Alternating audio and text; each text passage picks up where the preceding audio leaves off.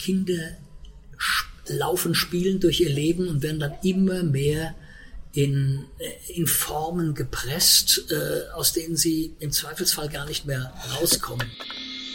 The Hidden Champion. Außergewöhnliche Marktführer, Vordenker und Pioniere.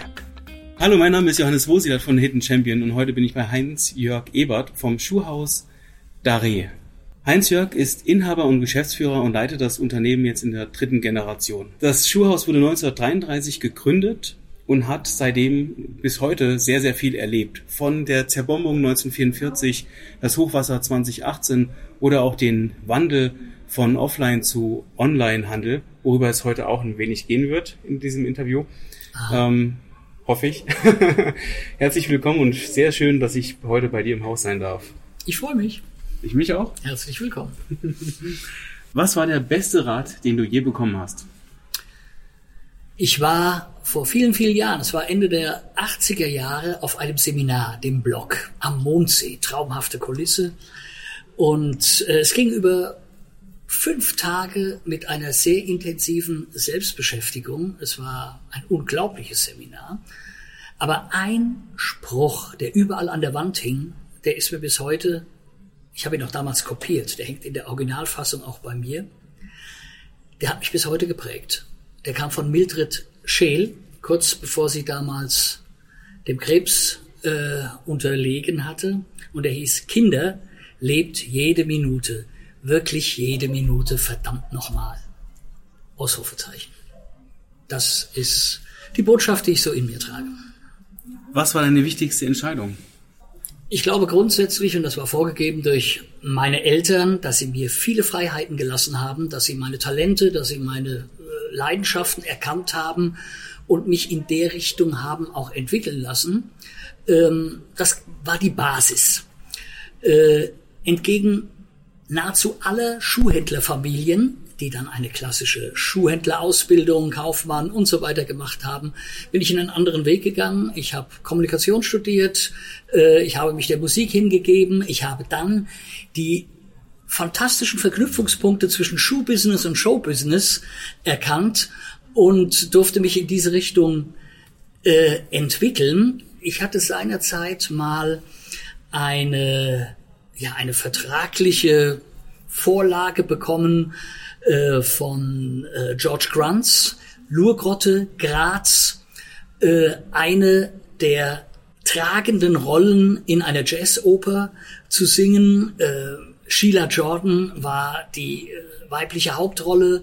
Bobby McFerrin, Don't Worry, Be Happy, man kennt es noch, der kommt ja aus der Klassik, war die männliche Hauptrolle. Ich sollte Sir Galahad ähm, singen. Und damals musste ich mich aufgrund von Terminkonflikten entscheiden, nehme ich dieses Engagement, diese einmalige Gelegenheit wahr oder nehme ich ein Seminar für Schuhhändler wahr, bei dem ich selber Veranstalter war, mit 18 damals.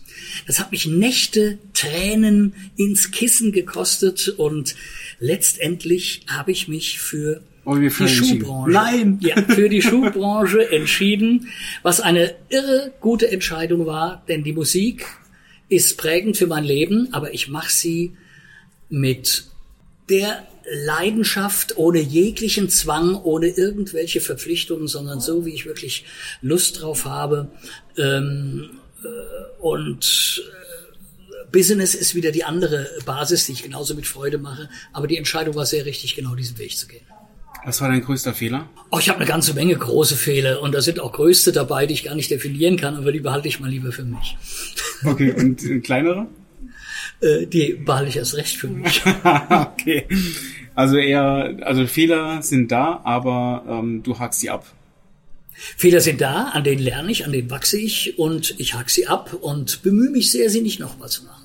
Was würdest du heute anders als vor fünf Jahren machen? Ich glaube nichts. Ich bin eigentlich sehr glücklich in der Art und Weise, wie sich alles entwickelt. Innerhalb der letzten fünf Jahre waren so Dinge wie die Pandemie, ja, oder das Hochwasser, was du vorhin erwähnt hast. Ähm, äh, ich glaube, wir haben alles sehr, sehr gut gemanagt. Ähm, der Weg, den ich gegangen bin und den wir jetzt gerade gehen, ist genau der richtige, der passt. Was macht für dich einen Hidden Champion aus? Ich glaube, ein Hidden Champion der mit Leidenschaft eine Vision entwickelt hat, eine Idee entwickelt hat und diese verfolgt und andere mitreißt, kann Erfolg gar nicht verhindern. Heinz-Jörg, wie kommt man durchs Leben? Johannes, ich würde sagen, ähm, mit Fröhlichkeit und einem Lächeln auf den Lippen. Mhm. Ich hatte vorhin schon mhm. von Visionen gesprochen. Ich hatte von Werten gesprochen. Und ich hatte von diesem Blog-Seminar gesprochen, was ich Ende der 80er gemacht habe. Da war ich noch keine 20. Ähm, die haben Werte herauskristallisiert ähm, und an denen orientiere ich mich unangefochten bis heute. Die äh, haben nichts an ihrer Kraft verloren. Im Gegenteil, sie sind durch Dinge wie Insights, was wir mit Pia Meyer vor kurzem machen durften, nochmal bestätigt worden. Äh, ich glaube, einen klaren Kompass zu haben, ist das Wesentliche. Und wenn man das noch mit, mit Leidenschaft und Freude begleitet, mhm. weil es einem Spaß macht, ist äh, das ein ganz gutes Rezept. Welche Werte hast du am meisten mitgenommen aus diesem Seminar, die jetzt als Kompass für dich sind? Interessanterweise war ich damals sehr, sehr stark auf Gesundheit fokussiert. Ähm, aber solange man gesund ist, äh, rennt man dem gar nicht so intensiv hinterher. Jetzt, so mit 60, denke ich da schon wieder ein bisschen anders nach. Aber Begeisterungsfähigkeit ist, glaube ich, eine meiner ausgeprägtesten Stärken und auch Werte, die damit zusammenhängen, wie Freude schenken, die sind fester Bestandteil meines Lebens. Wie bist du denn der Mensch geworden, den du heute bist? Da haben viel meine Eltern mit zu tun. Meine Eltern haben mir damals Freiheit gelassen, Freiheit für jede Entscheidung, Freiheit, mein Leben so anzugehen und Entscheidungen so zu treffen, wie ich sie dann auch entschieden habe. Im Gegenteil, ich hatte vorhin erzählt von dieser, gehst du in das Schuh- oder in das Show-Business? Und ich habe meinen Vater um Hilfe gefragt. habe gesagt, du musst mir helfen, ich muss diese Entscheidung treffen. Und er hat zu mir gesagt, ich werde alles tun. Ich unterstütze dich in allem, was du entscheidest. Aber ich werde diese Entscheidung nicht abnehmen, die musst du selber treffen. Ähm, und das war gut so. Und von daher glaube ich. Äh, du hast ihn verflucht, oder? Ja, ich, äh, ich hatte mir die Abnahme einer Entscheidung erhofft. Und sehr, sehr schnell im Nachgang habe ich gemerkt, Gott sei Dank hat er es nicht gemacht.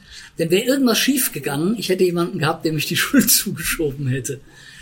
Ja. Die Verantwortung trage ich allein. Spannend, spannend.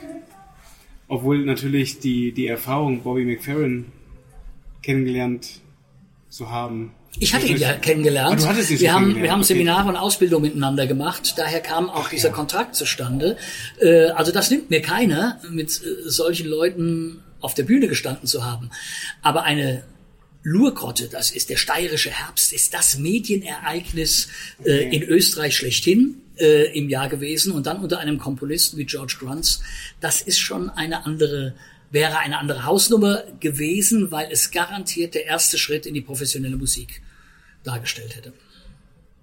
Die du ja heute auch noch machst, oder? Ich mache heute Musik, ähm, professionell insofern nicht, als dass ich nicht davon lebe.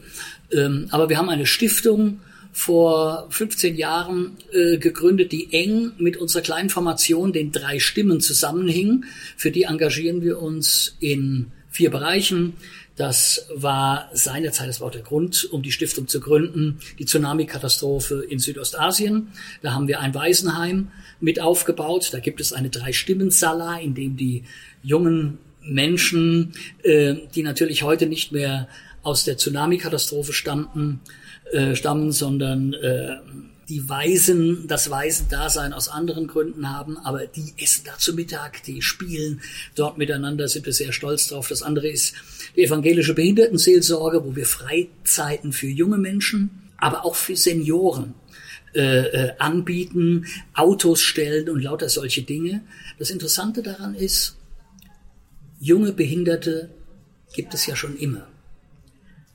Ältere Behinderte gibt es in Deutschland so gut wie überhaupt nicht, weil Hitler seinerzeit ja in seiner Machtfülle, die er hatte, äh, ganz massiv ausgerottet hatte ähm, und damit gab es eigentlich erst nach 60 Jahren die ersten Senioren, die auch eine Behinderung hatten, nämlich die, die nach dem Hitlerregime geboren wurden.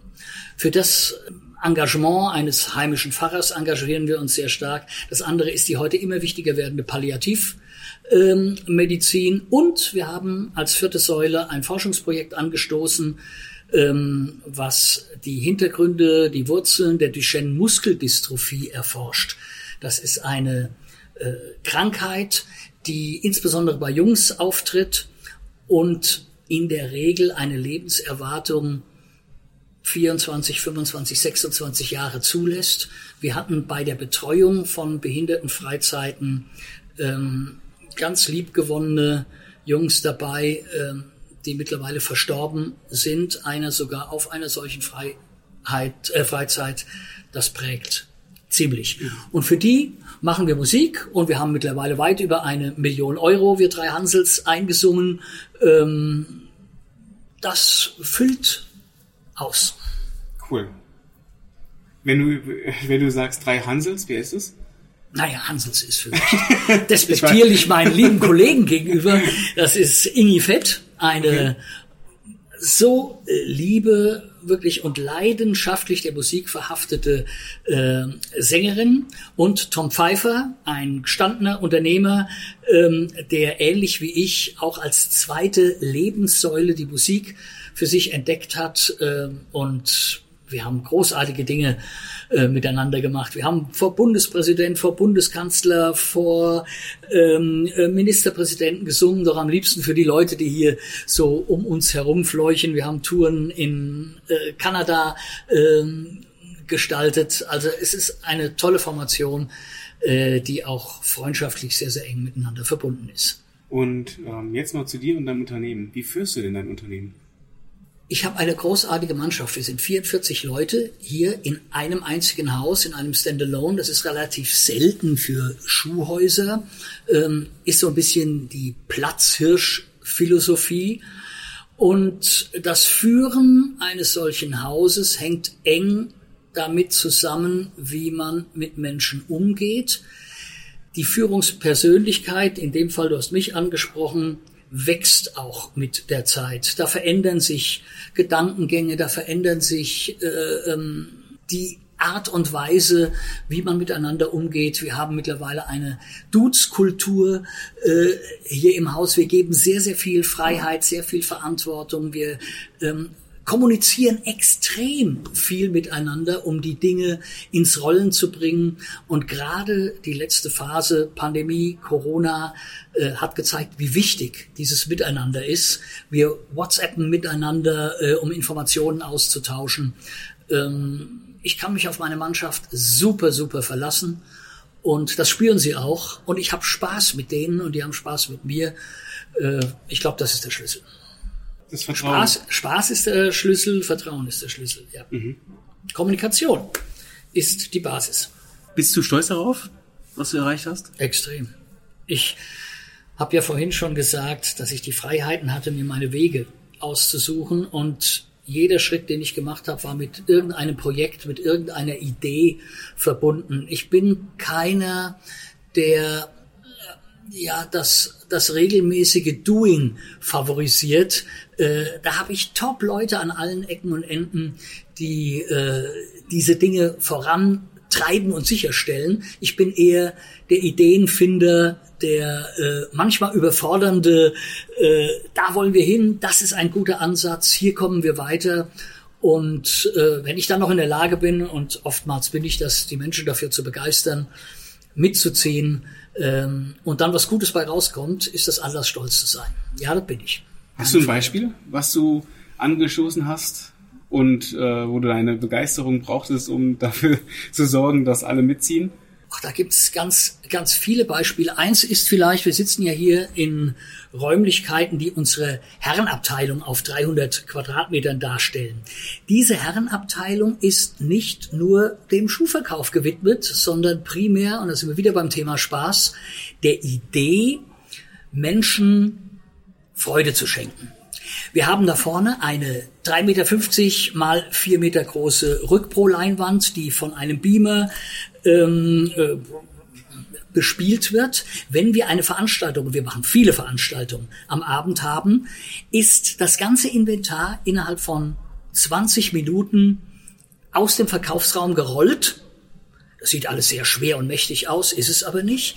Es ist verschwunden, dann kommt aus einem Stuhllager, kommen 120 bis 200 Stühle, dann ist eine kleine Bühne, sofort aufgebaut, klack, klack, klack, steht das, Rückpro-Leinwand, Hintergrundbild und äh, ähm, die äh, technische Beschallung aufgebaut und dann geht's hier los von äh, Modeinformationen, die anschließend in einen schönen Verkaufsabend, einen Mädelsabend münden mit Musikveranstaltungen, mit Kunstveranstaltungen, ein Ministerpräsident, der hier steht und ähm, äh, und äh, etwas erzählt. Also wir haben hier alles schon gehabt. Henny Nachtsheim von Badesalz, Madame Nathalie aus der Harald Schmidt Show, was prickelt so schön in die Bauchnabel, äh, oder wir hatten Eva Briegel von der Band Juli, geile Zeit, perfekte Welle.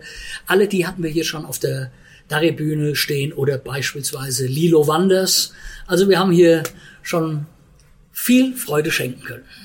Okay, und das war deine Idee, das zu initiieren? Meine Idee war es, A, zu initiieren, weil äh, ich auch eine Leidenschaft äh, für habe, aber die Umsetzung war, wie schaffen wir eine Infrastruktur, die es uns ermöglicht, innerhalb kürzester Zeit ein Ambiente zu schaffen, was uns im Verkauf nicht beeinträchtigt, aber eine Veranstaltung trotzdem früh anlaufen lässt. Und das war die Herausforderung, innerhalb einer halben Stunde die komplette Infrastruktur für eine völlig neue Welt stehen zu haben und das an mehreren Abenden in der Saison. Ähm, und dann Mitarbeiter zu finden, die sagen, ja, das ist eine gute Idee. Erstens, wir stehen dahinter. Zweitens, wir setzen die Infrastruktur mal mit dir um. Und drittens, wir setzen diese Abende mit dir um.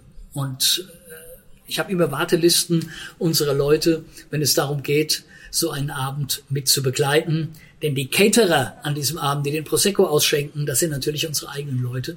Und äh, das macht Spaß, das spürt hier auch jeder. Was sagen denn deine Mitarbeiter über dich? Ja, wir haben neulich, haben wir mal gefragt, äh, was denkst du denn, was fällt dir spontan ein, wenn du an deinen Chef denkst? Und die haben gesagt, er ist unsere Energiequelle. Und das ist eigentlich ein ganz schönes Lob.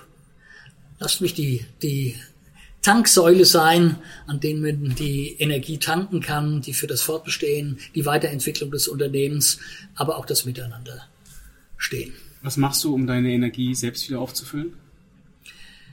Das ist interessant. Man vermutet immer, weil ich so oft auf der Bühne stehe, ähm, dass ich einer bin, der permanent Remi-Demi um sich braucht.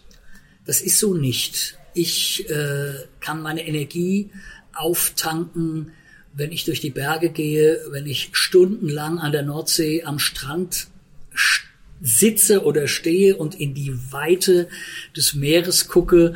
Ähm, ich ich brauche die Natur, ich äh, brauche ähm, auch die Ruhe, ich brauche auch die Zeit für mich. Und diese Naturverbundenheit, sowohl im Norden als auch im Süden Deutschlands, äh, die teile ich mit meiner Frau. Und damit hat man natürlich auch die Familie an der Seite, die äh, genau diese Phasen ähm, miteinander verbringt und da auch Freude dran hat. Und das ist ein unglaublicher Energiequell. Und natürlich die Musik, wenn ich am Flügel sitze oder wenn ich singe, ähm, das ist Energiespender pur. Mhm. Wir hatten vorhin das, das Thema ähm, dritte in der dritten Generation, ähm, oder ich habe das in dem Intro gesagt, ähm, du hast vor 30 Jahren das übernommen. Was hat sich seitdem hier verändert? Also deine Eltern haben ja nach, der, nach dem Krieg das wieder aufgebaut? Nein, fangen oder? wir mal mit meinen Großeltern an. Fangen wir mit deinen Großeltern an. Meine Großeltern ja. haben das Unternehmen gegründet, haben es äh, in den wenigen Jahren bis zur Totalzerbombung am Nikolaustag 1944. Äh, Meine Mutter saß hier unten im Keller, als das Lebenswerk meiner Großeltern über ihr zusammenbrach. Dann wurde das Ganze wieder in einer Kraftaktleistung, wie es viele nach dem Krieg ja ähm, äh, getan haben, aufgebaut. Mit all dem Mut, mit all der Leidenschaft. Ähm, und äh, dann, Anfang der 60er Jahre, kam mein Vater, ein Rheinländer, eine Frohnatur. Äh, ich habe wahrscheinlich bisschen was, ein bisschen was von ihm abgekriegt. Ähm, der kam und hat das Unternehmen mit meiner Mutter zusammen eigentlich zu den Platzhirschen gemacht, den es heute gibt. Das waren die Wirtschaftswunderjahre, aber die haben angesagte Marken gesammelt, haben ähm, das Niveau dieses Hauses nach oben gepusht, ähm, haben das Haus wirklich zu dem gemacht, was in der Republik zur Kenntnis genommen wurde. Das Schuhhaus Daré war schon ein Standalone besonderer Güte. Und dann kamen die 70er, 80er Jahre, wo es eher in Richtung Emotionalisierung äh, ging. Wir haben es immer abgelehnt, der Leidenschaft eines Filialisten zu folgen. Wir sind keine Filialisten, auch wenn wir mal einen kleinen Ableger gehabt haben. Wir stehen für dieses Haus mit unserer ganzen Persönlichkeit und unserer, unserer, unserer Lust, es zu gestalten. Und dann fing das an. Emotionalisierung im Sinne von solchen Abenden, von denen ich gerade gesprochen habe. Ähm, wir ähm, ja, haben uns sehr, sehr eng mit der Stadt verbunden gefühlt. Das heißt, wir haben Verantwortung für die Stadtentwicklung ähm, übernommen bis heute. Ähm, ich glaube, wir sind maßgeblich daran beteiligt, dass äh, die Stadt Gießen, die Innenstadt Gießen sich so entwickelt, wie sie sich gerade entwickelt. Ja, und dann kam das Thema Digitalisierung natürlich. Auch da hat sich viel verändert. Also gerade das weiß jeder, in den letzten Jahren ist der Veränderungsprozess der Dinge, die man neu denken muss, gewaltig in der Schlagzahl gestiegen. Mhm. Auch das Thema Digitalisierung im Sinne von Offline zu Onlinehandel. Ähm, wie, wie bewerkstelligst du das? Naja, äh, das kam ja nicht von ungefähr. Äh, hat uns jetzt nicht überrascht. Huch, hier ist die Digitalisierung. Wir sind in einer Einkaufsvereinigung, die sehr frühzeitig immer wieder darauf hingewiesen hat, lieber Schuhhändler, lieber klassischer Schuhhändler, der ja eigentlich nicht den großen äh, ähm, Ansatz hat, die dicken Innovationen nach vorne zu rollen. Pass auf, es kommt die Digitalisierung, es wird sich etwas verändern im stationären Handel, setz mit auf das Pferd. Und das haben die gebetsmühlenartig von sich gegeben, schon vor 15 Jahren. Und wir waren immer hellhörig und haben aufgepasst, dass wir hier den Zug nicht verpassen. Von daher hat sich das alles Stück für Stück entwickelt.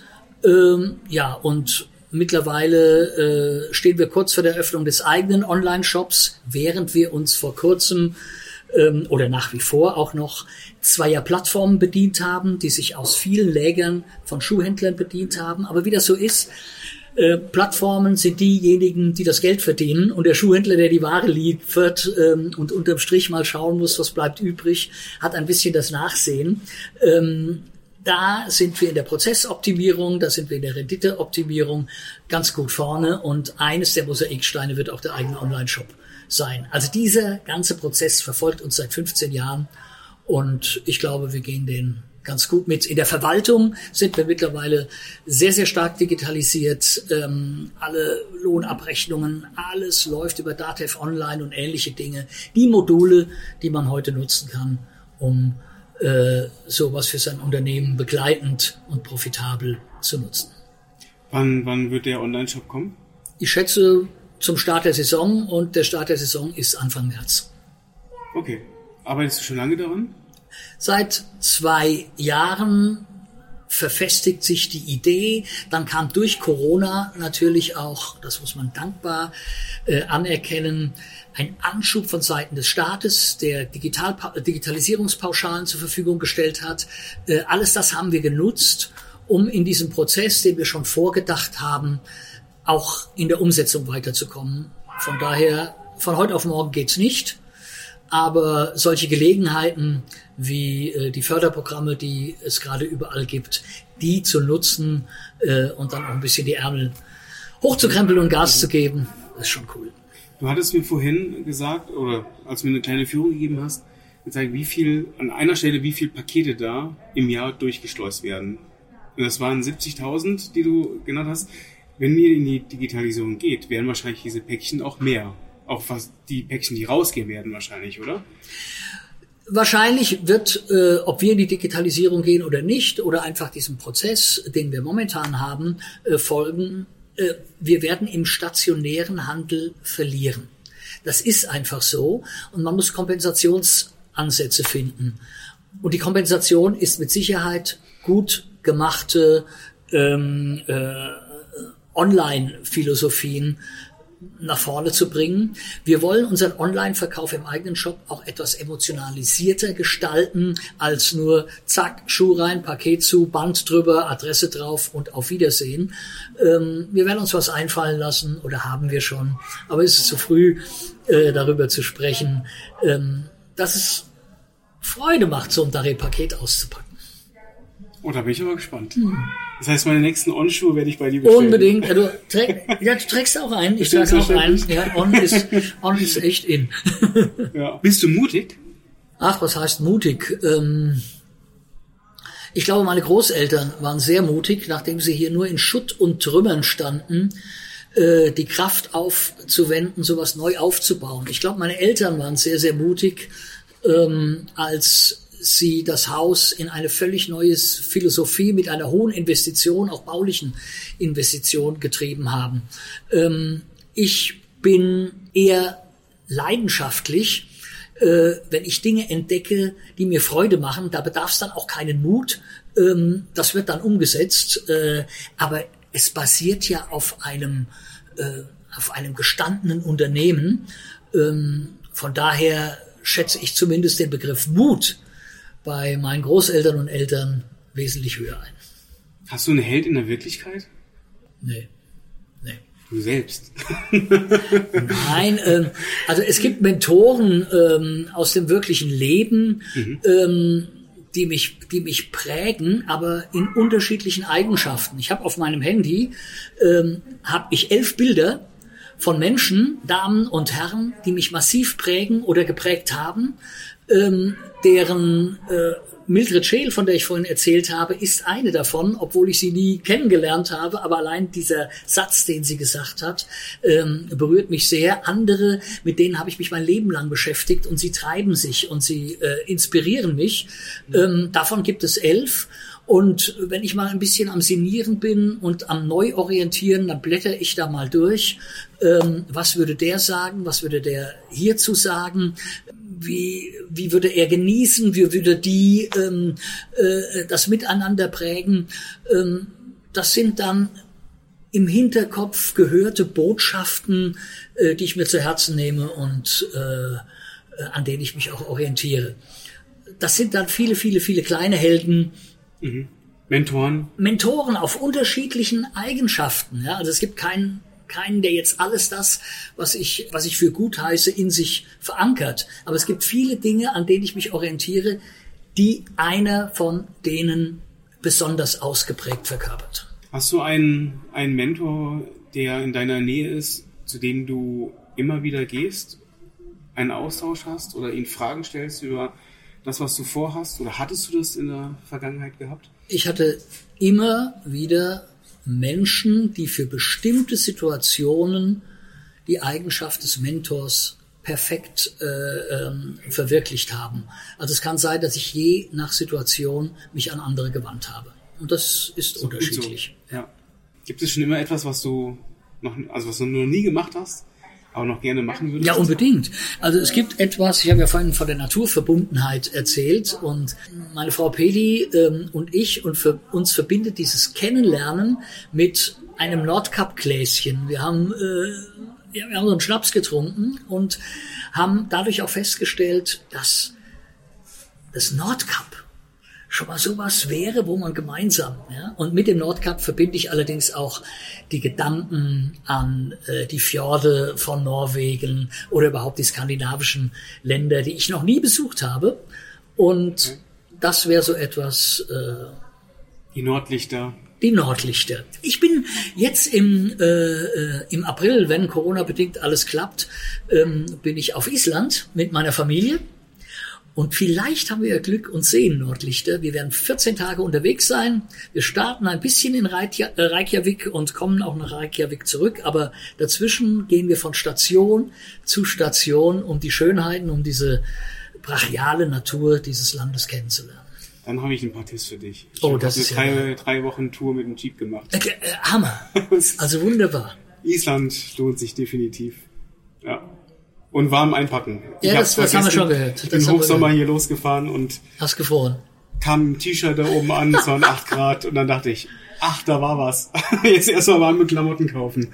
Also wir, ich war wirklich überhaupt nicht vorbereitet auf, auf 8 Grad und unter Null. Also das sind wir, weil wir das immer wieder gehört haben. Ja. Und äh, von daher denke ich, äh, wird das eine ganz spannende Geschichte. Ach, schön. Ja, das klingt gut. Das wird eine tolle Reise. Kannst du weinen? Oder in Ich? Ja, kannst du dich an eine Situation erinnern? Ich bin ein Emotionalist ja, äh, und ich kann wegen den geringsten Anlässen äh, weinen. Okay. Ich halte hier manchmal Reden und fange mitten in meiner eigenen Rede an zu weinen, weil ich selbst davon so berührt bin, was wir da gerade thematisieren. Ja, ja, das kann ich sehr ausgeprägt. Ähm, ich kann sogar das Level sehr weit nach unten schrauben, weil du gerade gefragt hast, kannst du dich an die letzte Situation erinnern? Äh, Ich glaube am Sonntag bei Rosamunde Pilcher oder sowas. Also ich bin da nah am Wasser und ähm, das ist ein wunderbares Ventil, auch Emotionen äh, ohne Schamesröte loszuwerden. Ja, kann, ich, kann ich gut. Aber ich kann auch lachen. Und zwar Das sehr, ich gemerkt, sehr ja. herzlich. Was ist so deine schönste Erinnerung? Das kann ich dir nicht sagen, weil ich will fast sagen, ich bin ein bisschen ein Glückskind. Ähm, Ich habe so viele schöne Erinnerungen. Äh, Da kann ich keine besondere herausheben. Ähm, Es gibt immer wieder Situationen, wo ich an schöne Erinnerungen denke. Die sind aber unterschiedlich, weil die Situationen unterschiedlich sind. Aber da fällt mir ein, Mensch, damals das und das. Also das Leben dieser letzten 60 Jahre sind gepflastert von schönen Erinnerungen. Womit hast du dein erstes Geld verdient? Hier im Schuhhaus wahrscheinlich.